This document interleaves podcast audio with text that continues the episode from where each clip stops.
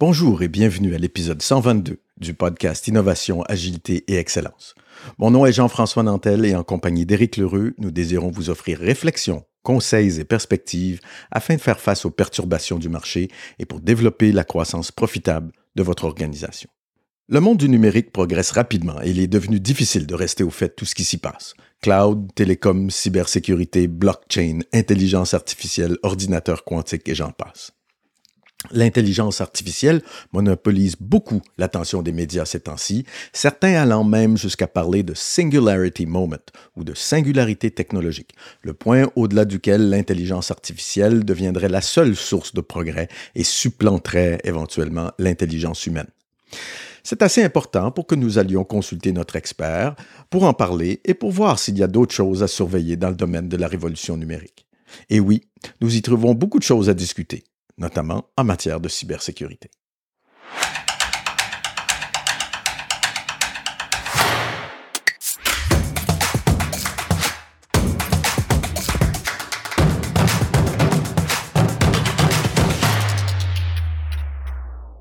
Matthew Cohen, pour ceux qui n'ont pas écouté les épisodes 13, 47, 66 ou 96, a fondé Digital Futures en Martinique où il est basé depuis plus d'une décennie pour aider ses clients à décortiquer la transformation numérique. Matthew a plus de 20 ans d'expérience dans les technologies de l'information et de la communication et son entreprise, Digital Futures, aide ses clients à développer et à mettre en œuvre leur stratégie de transformation numérique. Matthew a plus de 20 ans d'expérience dans les technologies de l'information et de la communication. Digital Futures aide les entreprises des Caraïbes à développer et à mettre en œuvre leur stratégie de transformation numérique. Matthew est également l'auteur de la lettre d'information The Future is Digital, une excellente lecture qui parle du numérique avec une perspective d'affaires, de management et de stratégie. Il a aussi récemment publié un rapport exhaustif sur l'état des infrastructures numériques dans la Caraïbe.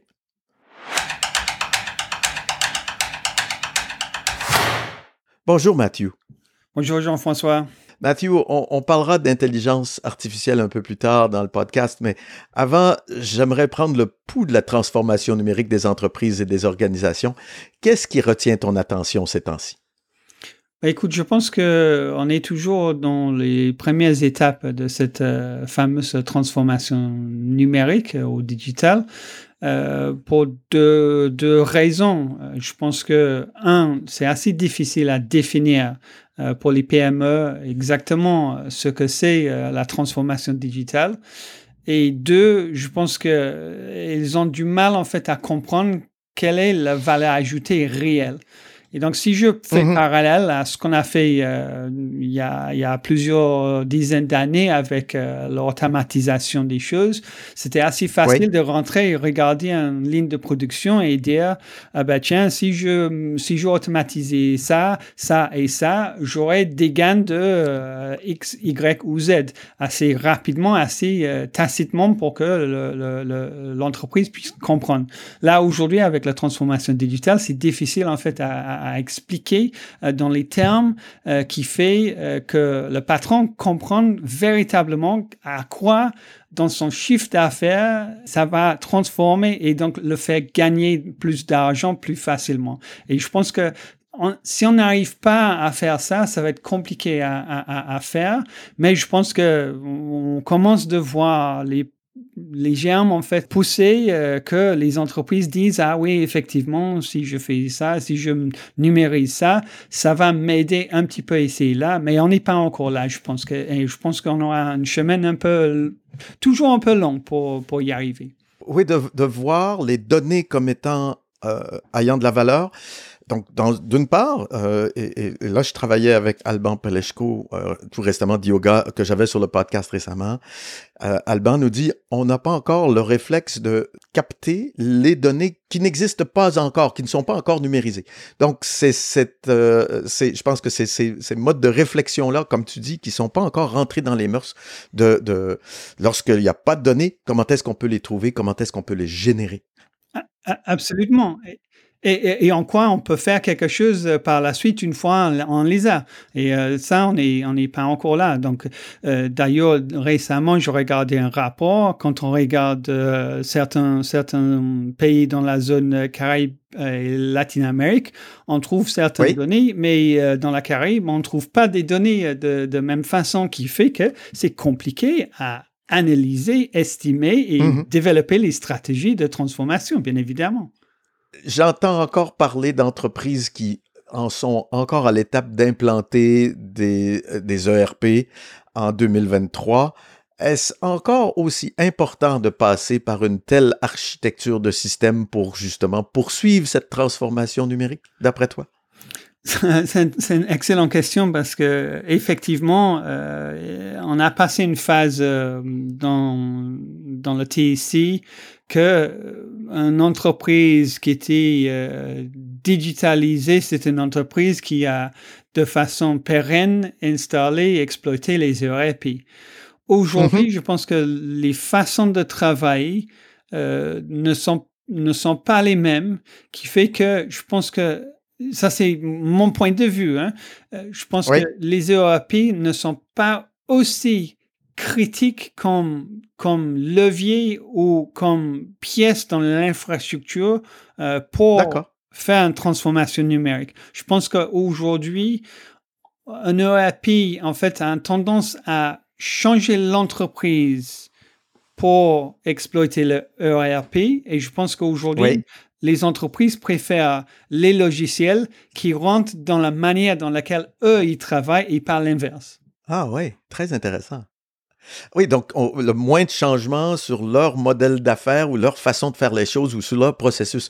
Alors que, effectivement, quand quand, j'étais très impliqué dans ces, questions de RP-là, euh, fin des années 90, début des années 2000, euh, c'était effectivement transformer l'organisation pour s'adapter à, ces systèmes-là. Et là, maintenant, euh, il y a tout un ensemble de suites. Mais il n'y a pas encore ce besoin d'une base de données centrale que le, SAP, le Oracle faisait pour, tout ça. On arrive à, à échanger et à, à, faire communiquer ces petits systèmes-là entre eux? Oui, parce qu'en fait, de, de, plus en plus, euh, les, les, les, petites briques en fait de d'opération, mhm. on va dire ça comme ça, ce, ce sont les ce sont les, euh, les applications euh, sur le cloud. Et donc, ils ont forcément les API de pour la plupart qui facilitent justement cet échange et cette analyse entre les choses. C'est-à-dire que moi, j'ai un, j'ai un planeur de de de de, de hommes, ça, je prends telle application là. j'ai un système de gestion de stock, je prends telle application-là, j'ai un autre système de, de, de chaîne d'approvisionnement, euh, je prends ce mm-hmm. système-là, puis voilà, j'utilise les API pour extraire, filtrer, utiliser les données et faire une jonction. Et en plus, ce qui est primordial aujourd'hui, on a des outils d'analyse qui n'existaient pas dans les années 80-90, euh, qui arrivent en fait à aspirer des informations un petit peu partout et rassembler d'une manière utile. Et donc, en fait, ça, rend certains, certains types d'applications, euh, je pense, de moins en moins importants. Et en plus, faut, faut comprendre, moi, je suis sur un tissu économique qui est basé sur les PME. Il n'y a pas beaucoup de PME mm-hmm. qui déploient SAP ou Oracle, euh, justement parce que c'est extrêmement onéreux de façon charge personnelle et charge financière. Et donc, ils sont obligés de, de, je veux pas dire se débrouiller, mais de trouver d'autres solutions qui arrivent. Et justement, le client, le client final, hein, donc, c'est-à-dire le client, attendent le même type de service que les, les grandes entreprises euh, euh, internationales. Mm-hmm. même si c'est un PME. Et donc, ils sont obligés de faire comme ça. Et donc, il y a beaucoup plus d'opportunités pour, pour le faire. Justement, quand si tu nous parles que cette, cette, cette architecture de système d'information que, enfin, que moi j'avais toujours gardé en tête, c'est vrai que j'ai souvent ou la plupart du temps travaillé avec ou pour des grands groupes, des très grands groupes qui, qui avaient ce genre d'architecture, entre guillemets, centralisée là. Euh, de quoi aurait l'air l'architecture de système d'information d'une PME de service, entre guillemets, aujourd'hui en 2023? En, 2023, effectivement, euh, je ne vois aucune raison de ne pas promouvoir et utiliser les services basés sur le cloud Je pense que Mhm. c'est fini le jour d'acheter un serveur, acheter un système de stockage, euh, euh, acheter euh, les systèmes de sauvegarde qui sont onéreux parce qu'en fait, il faut vraiment caresser dans le bon sens tous les jours euh, pour que ça, que ça soit fonctionnel. Et Mhm. je pense que le cloud, c'est ça, il y a cette opportunité. Mais encore plus que ça, je pense que c'est ça le sujet euh, le plus important en ce moment, euh, c'est la sécurité, surtout euh, la cybersécurité. Et donc, en Ouais. fait, euh, un PME aujourd'hui a presque, à mon avis, une obligation d'avoir la cybersécurité comme numéro un ou numéro deux dans la liste des attentes. Et malheureusement, cette offre-là est cruellement euh, en manque euh, sur, sur- surtout sur notre zone, mais je vois même ailleurs euh, que, que un service de cybersécurité as a service, on va dire ça comme ça, euh, n'existe pas de façon abordable utilisable ni euh, assez poussé pour les PME aujourd'hui. Et or, ils sont les cibles de, de- de- des attaques. Je, donne- je donne une statistique que j'ai eue euh, il n'y a pas longtemps quand j'ai fait un euh, rapport sur la cybersécurité dans la Caraïbe. Il y a parmi les attaques cybersécurité, donc un cyberattaque, il y a plus de 50% euh, qui sont les PME qui sont ciblés. C'est-à-dire que s'il y a une Ah, ouais. attaque, 50% sera sur les PME. Sur les six mois à suivre derrière d'une attaque qui a, été pénétrée avec succès, Mhm. 60% de ces PME-là fait faillite. Oh, c'est terrible. C'est ça, exactement, c'est terrible. Donc, euh, c'est extrêmement important aujourd'hui pour que la cybersécurité, euh, donc, il y a un, une offre qui soit bien construite, et puis deux, ces PME soient conscients pour, pour en, Ouais. en fait en bénéficier. Ouais, moi, moi, je me dis toujours, OK, ouais, j'ai, j'ai des bonnes pratiques de mots de passe, j'ai des gestionnaires de mots de passe, je suis conscient de ma cybersécurité, mais je me dis toujours, il y a quelqu'un qui va aller pirater quelqu'un qui est plus gros que moi ou qui a plus d'argent que moi. Mais à un moment donné, cette mentalité-là, même en, matière de PME, elle, elle arrive à sa, elle atteint sa limite et dit, non, non, tu, tu es une cible intéressante pour... Exact. Mais je parle de cybersécurité. Je parle de cybersécurité as a service parce qu'en fait, le, le, le cyberattaque as a service existe. Conti, par Mhm. exemple, c'est un groupe euh, d'attaquants. On peut, euh, on peut les contacter, monter une attaque euh, pour, pour cacahuètes, quoi. En gros, c'est Ouais. ça. Et il y a même les services que j'ai, lors de mes recherches, j'ai vu les services qui sont prêts à monter l'attaque pour 0 dollar upfront, mais Ouais. ils, vont, ils vont piquer euh, 30% des gains. Voilà, tout simplement. ouais, ouais, un peu comme les avocats aux États-Unis, dans certains, c'est pour- dans certains dommages, s'ils vont Un- chercher des, des, des damages, des dommages, Voilà. Le, ouais, exactement. Le, le- l'avocat se, se nourrit ou se paye à même la, la, ce qu'il arrive à gagner sur, euh, sur le litige. Donc, euh, c'est illégal au Canada. hein. En France aussi, j'imagine. Je sais pas comment c'est en France, mais au Canada, c'est illégal. ça. Non, mais c'est illégal de, de monter une attaque, cyberattaque, mais les gens le font. On est d'accord, oui. Voilà. ça, va de, ça va de soi. Mais cette, cette, euh, justement, tu- tu, as parlé à la télévision sur, euh, sur la, la, la, la, cybersécurité. Tu as eu ton 15 minutes of fame, euh, bien entendu, sans compter sur ce que tu fais sur tes podcasts et sur notre podcast. Tu parlais de l'importance de la formation des collaborateurs à la Ouais. sécurité. Donc, il n'y a pas que des solutions, entre guillemets, techniques ou technologiques. Non. Qu'est-ce qu'on retrouverait dans un cours basique euh, ou intermédiaire ou avancé de sécurité, par exemple?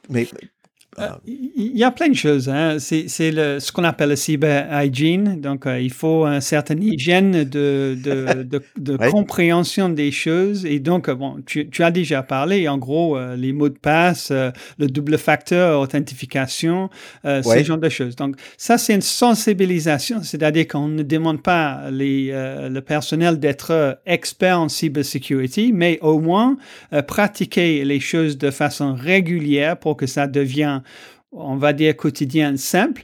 Euh, Mhm. C'est pas toujours simple au départ parce que voilà, si on avait l'habitude d'ouvrir l'ordinateur puis euh, tomber dans l'application de, de, de comptabilité, c'est d'autant plus euh, difficile de sécuriser l'ordinateur. Donc, il faut que j'ouvre l'ordinateur avec un clé de sécurité, etc., etc. Ensuite, l'application, mhm, mhm. Ah, ça me demande, euh, j'oublie mon mot de passe, machin, machin, machin. En fait, il y a, il y a toute cette chaîne-là qui doit être mise en place. Mais je pense que le plus important, c'est cette notion de euh, l'esprit critique. Euh, ah oui. J'ai toujours eu, en fait, ma mère m'a toujours dit quand j'étais petit, euh, je dis en anglais, en fait, euh, c'était If it looks too good to be true, it probably is. Donc, en mm-hmm. fait, c'est dans le sens que ça a l'air trop bon, euh, qui fait que euh, c'est probablement un piège. Et donc d'avoir mhm. cet euh, esprit critique que je reçois une information, d'ailleurs ce qui se passe avec le CTM en Martinique, c'est que c'est un groupe qui se présente comme un testeur de sécurité, donc c'est-à-dire ils sont là pour faire du bien dans votre réseau, mais en fait ils, ils le hackent quand même. Voilà. Et donc en fait il suffit de d'avoir suffisamment de social engineering pour passer cette étape-là. Mais si tout le monde était formé de façon rigoureuse, euh, de façon régulière, euh, de façon d'ancrer cet esprit critique, euh, il y aura peut-être un peu moins de, de, de chances que quelqu'un aura dit oui, oui, allons-y, quoi. Au lieu de dire non, non, non, il y a quelque chose un peu bizarre là, je reviens vers vous. Un petit peu comme on est appelé parfois par le, le, standard de notre carte de crédit qui dit, monsieur, il y a un paiement euh, en attente, euh, et on met la pression justement pour, euh, pour passer cette, cette freine, mais il faut être vraiment vigilant et dire, je suis pas d'accord avec ça, donc je vous rappelle ou je fais quelque chose pour, pour freiner encore plus. Parce que mm-hmm. le l'attaqueur, il, sont, en fait, il veut, il veut faire les choses vite, il veut pas perdre son temps. Donc, s'il y a trop de freine, il va passer sur notre, notre victime euh, plus, plus facile, quoi. Plus facile. Ouais, ouais c'est un peu comme la sécurité des maisons. Il faut. on quand je me suis fait cambrioler il y a plusieurs années, on m'a bien dit, écoutez, Monsieur Nantel, en réalité, l'important, c'est de s'assurer que rentrer chez vous, ce soit plus difficile que de rentrer chez le voisin. Et ils vont rentrer chez le voisin. Et, c'est un peu bête à dire, mais euh, bon, si on je veut rentrer, on va rentrer. C'est ça. Voilà. Ouais. Oui, oui. Il euh, n'y a, pas de, y a, y a, y a, aucun système qui est foolproof. Non. Alors, euh, sur quoi investir? Tu es une PME, une petite PME de service euh, ou de distribution ou de commerce en, en ligne ou en vrai. Sur quoi est-ce que tu investis tout de suite et sur quoi est-ce que tu dis attends un peu, les ces solutions ne sont, sont, pas encore matures en matière de cybersécurité, à part la formation? Oui, parce que parce qu'en fait, ce qu'on a remarqué, c'est que dans l'informatique de façon générale, hein, euh, il, y a, il, y a, une trentaine d'années, il suffisait d'avoir un certain nombre de compétences et on arrive à tout gérer. Aujourd'hui, les compétences sont beaucoup, beaucoup, beaucoup plus profondes, beaucoup plus euh, compliquées, complexes. Les interactions mm-hmm. entre l'un et l'autre est beaucoup plus euh, complexe aussi, qui fait qu'on a besoin aujourd'hui des spécialistes. Il n'y a personne sur la Terre qui qui peut être spécialiste dans tous les domaines de l'informatique aujourd'hui. Donc, on est obligé, mhm. à mon sens, à décharger ou bien séparer et, et, et, partager ses responsabilités. Pour un PME qui n'a pas un service informatique d'une centaine de personnes, c'est extrêmement compliqué. Donc, les PME doivent faire appel les services autour. Et donc, ces services-là doivent se, se, se, se, monter, se former, se spécialiser dans les services pour dire, voici, monsieur PME, pour 20 euros le mois, euh, je vous fais, je vous fais en fait un test de pénétration avec les recommandations et je reviens euh, d'ici en trois semaines pour tester encore, pour vérifier, pour etc etc etc. Je donne un seul exemple, mais il y a plusieurs euh, derrière mhm. ça. Et c'est dans ça qu'en fait les PME qui offrent ces services doivent investir dans toute cette formation, toute cette structuration, mais aussi les PME en tant que clients doivent investir pour payer et employer ces, organisations. Et, bien évidemment, ça ne limite pas uniquement la cybersécurité. Il y a d'autres choses aussi, bien évidemment. Ouais, ouais, et, c'est drôle parce que si je me, si j'étais, en t'écoutant, si je m'appelle un fournisseur d'accès Internet euh, pour ces, pour ces entreprises-là, je dis, il y a une très belle opportunité de vendre des, des, des services à valeur ou à très forte valeur ajoutée à mes clients. J'ai identifié ça dans le rapport, justement, en fait, euh, que, que un des grosses euh, problématiques pour les PME qui veulent monter ce type de service, il sera en concurrence avec euh, les, les FAI qui veulent effectivement avoir, euh, étendre les mmh services de, de, base parce qu'aujourd'hui, on voit très bien un, un, tel, un télécoms, aujourd'hui, c'est ce qu'on appelle les dump pipes maintenant. Personne personne n'utilise les services et est-ce que vous me donnez de l'Internet ou pas? Oui, c'est bon. Non, je, je, passe à un autre FAI. En gros, c'est ça. et donc, ils sont obligés aussi de, de fournir les services, mais donc, il faut être vigilant, il faut observer, il faut rechercher et donc montrer les services pas en concurrence, mais complémentaires. Changeons de sujet. Euh, je sais que, parce que c'est un peu anxiogène, un peu la cybersécurité quand même. euh, je sais que tu suis beaucoup l'actualité des technologies de l'information euh, avec assiduité et, curiosité. Qu'est-ce que tu as vu récemment qui t'a vraiment captivé ou que tu as trouvé particulièrement intéressant. Il y a, il y a deux sujets. Euh, on va, on va euh, peut-être parler le deuxième, en deuxièmement, le plus grand ou le plus qui fait le buzz. Le premier, en fait, c'est un sujet qui m'intéresse évidemment énormément, c'est l'intelligence artificielle, qui, qui, est ni intelligent, mais qui est un peu artificielle quand même. mais c'est, ce qui m'intéressait, en fait, c'était le, le, le sort de, de, comment on dit ça en français, le backlash. Euh, oui. Un certain nombre de personnes, personnalités aussi, qui ont dit, attention, là, c'est bien beau, euh, cette IA, mais on a euh, des graves problèmes euh, qui peuvent être produits. Donc, en fait, certains font ça pour euh, pour, entre guillemets, se mousser dans le public. Certains veulent changer le débat dans leur faveur, euh, notamment avec euh, OpenAI qui fait le tour du monde pour essayer de, de, de on va dire, euh, influencer euh, les réglementations à venir. Et donc ça, ça mhm. c'est super intéressant parce qu'on n'a pas vu ça auparavant euh, dans le tech. C'est-à-dire qu'on est dans un, dans un système ou un service ou un produit qui, qui change, qui peuvent changer le monde carrément encore plus que ce qu'on a vu avec l'iPhone. Quand on a vu l'iPhone, tout le monde a dit, bon, ouais, ça change tout, et effectivement, ça a tout changé au niveau de téléphonie. Mais là, avec, avec les LLM, on commence de dire ah ouais, mais ça peut changer beaucoup, beaucoup, beaucoup plus. Donc ça, c'est intéressant.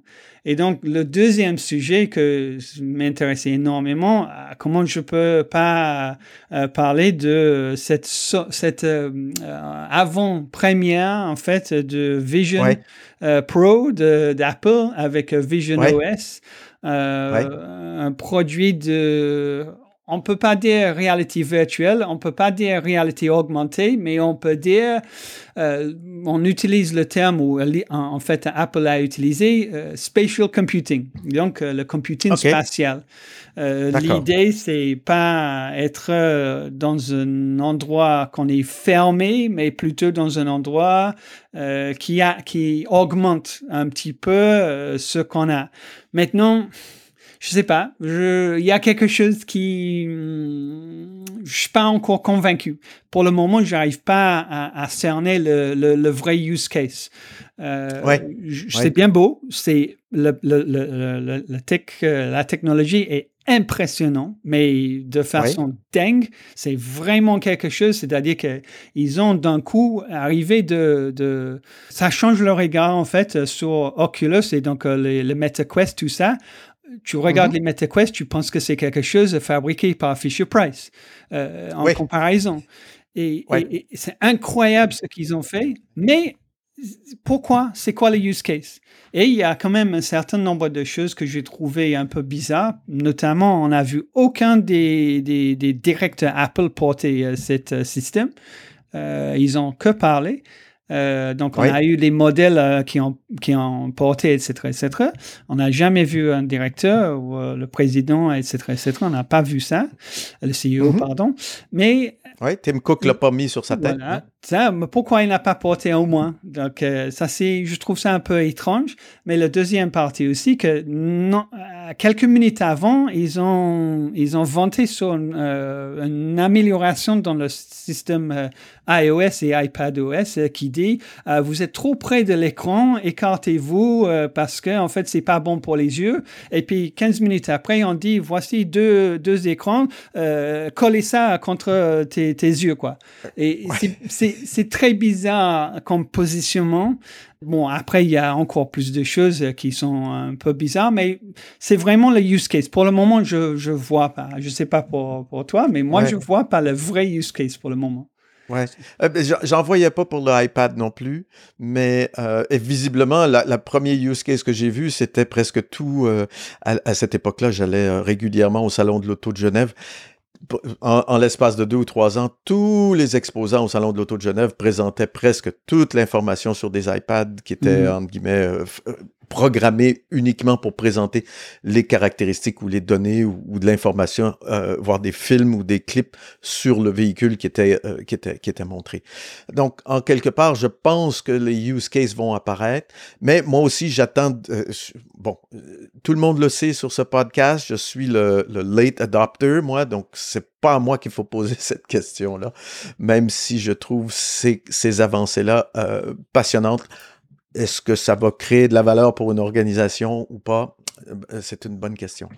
Le deuxième point, hein, l'intelligence artificielle. Euh, Eric et moi, on, dit souvent qu'il est important pour les entreprises de s'y intéresser, de, je veux pas dire de se passionner, mais presque.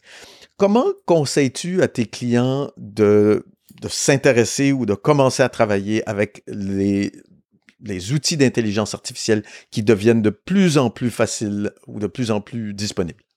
C'est très intéressant ça, parce qu'en fait, je suis en train de développer une un petite formation euh, d'utiliser euh, ce qu'on appelle euh, le generative AI, plutôt basé sur les modèles LLM. en fait, c'est je pense que dans tout ce, ce, type de choses, c'est très important de, d'exposer comment ça fonctionne véritablement. Mm-hmm. Euh, ça, c'est la première partie. La deuxième partie, c'est quelles sont les limites, les limitations euh, et, et, évidemment les risques associés.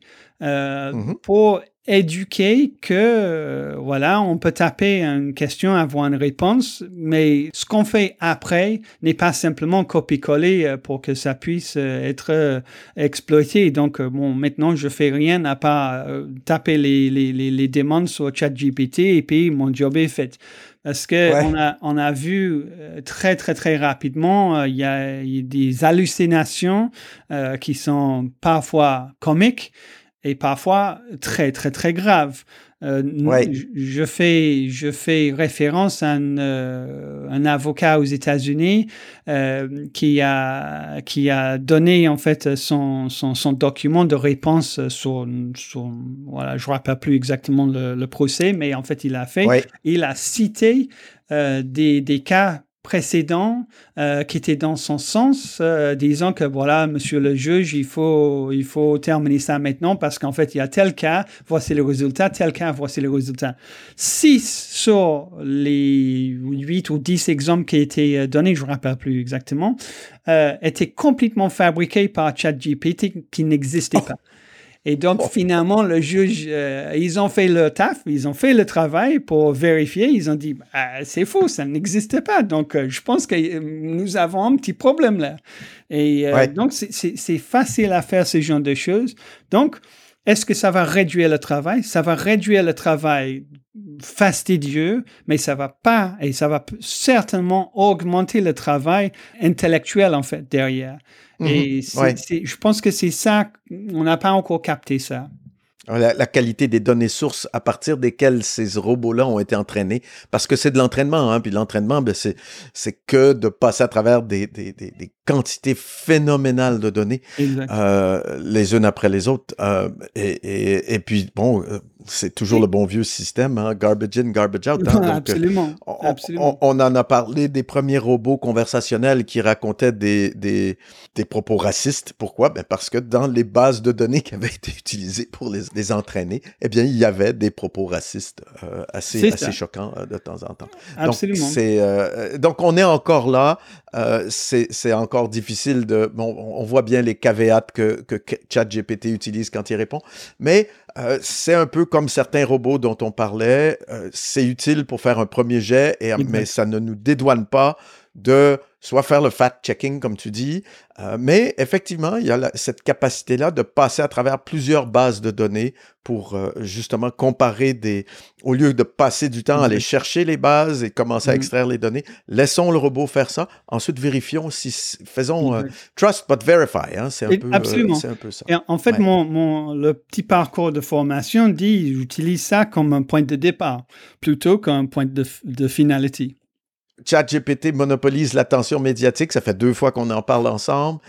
Quelles sont les autres applications d'intelligence artificielle qui montent ou que tu trouves intéressantes? Alors, les concurrents ont tout de suite euh, sorti. Hein. Euh, je pense que un qui, m'a attiré l'attention pour des, mauvaises raisons plus que les bonnes raisons, c'est euh, c'est le Google Bard. Euh, en fait, euh, tout le monde a dit ah oui, avec ChatGPT, c'est la fin de pour la recherche Google. Euh, ce n'était pas vrai. Hein. On voit mm-hmm. autant de, de recherches aujourd'hui sur Google qu'avant. et Google, ils ont sorti Bard. tout le monde a dit encore à cette époque-là, mais Google, en fait, ils sont tellement en avance par rapport aux autres. en fait, c'est la structure de monopole qui le freine pour sortir une application. Donc, Google, ils ont dit, mm-hmm. OK, bon, on sort quelque chose, mais on voit que Bard est mais loin derrière les autres. Et ça m'a, j'étais très choqué, voire surpris euh, que, que Google n'allait pas, n'avait pas en fait de quoi pour concurrencer ces, ces, ces, ces systèmes, d'autant plus qu'ils ont accès à les données que euh, certains d'entre nous rêvent d'avoir pour, pour, euh, pour analyser. Quoi. Et euh, c'est assez intéressant et je pense, je sais pas où on va avec ça parce que ça va tellement vite et ça change tellement vite. D'ailleurs, il faut que je, je, sois très vigilant dans, le, dans la formation euh, pour laisser l'espace pour les, les, nouveautés, les changements, euh, tout ça. Donc, c'est ça qui m'intéresse et, euh, et, après, en fait, les, toutes les, les génératives AI qui, qui créent les images. Euh, on n'est pas loin de d'avoir. D'ailleurs, je crois qu'il y a euh, un, proof of concept quelque part euh, qu'on donne en gros un petit scénario et en fait, ce qui va sortir, c'est pas une image, en fait, c'est un film carrément avec musique, avec avec dialogue, avec avec les images en 24 ou 25 frames par seconde et voilà, c'est voilà, on va, ça va très très très loin. Et ce qu'on voit, il y a une, je crois qu'il y a un euh, rapport de l'FBI qui est sorti récemment qui a dit que euh, avec euh, ce generative AI, on, voit, on commence de voir une, forte augmentation de, de, de fake images, fake vidéos, souvent de nature pornographique pour justement exploiter et exfiltrer de, de l'argent des victimes. Quoi. Donc, c'est ah. super intéressant dans un sens et dans un autre. Voilà. Je suis un peu. Ben, comme tout le reste, oui, il y, a, y, a le, le, y, a, du pour, il y a du contre, mais, mais on y va. Ça, c'est certain.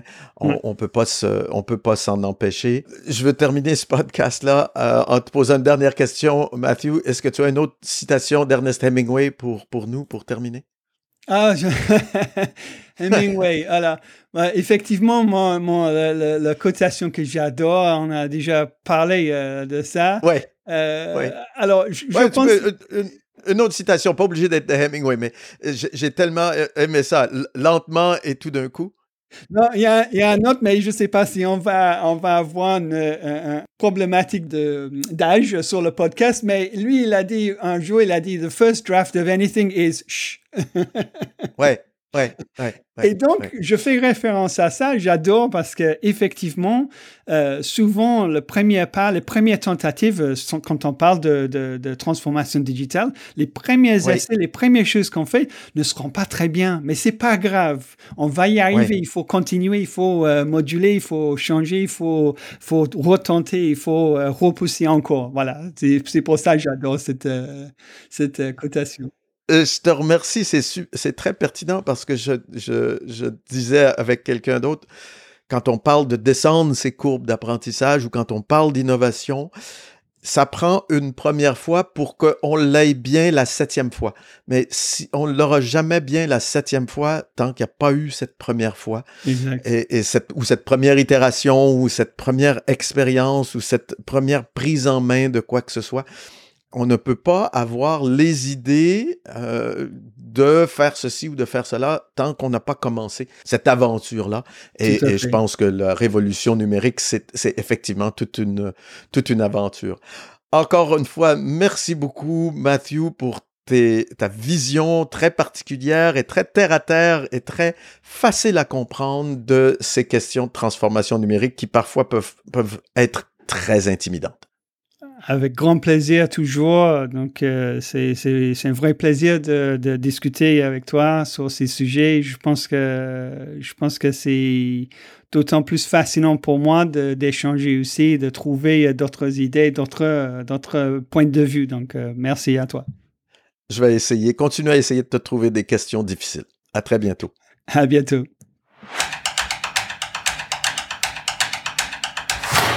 Donc, il faut accélérer sur la généralisation des compétences en matière de cybersécurité au sein de nos entreprises et de nos organisations. C'est noté. Ensuite, il faut une stratégie claire de make or buy en matière de services informatiques vu la complexité grandissante de ces systèmes.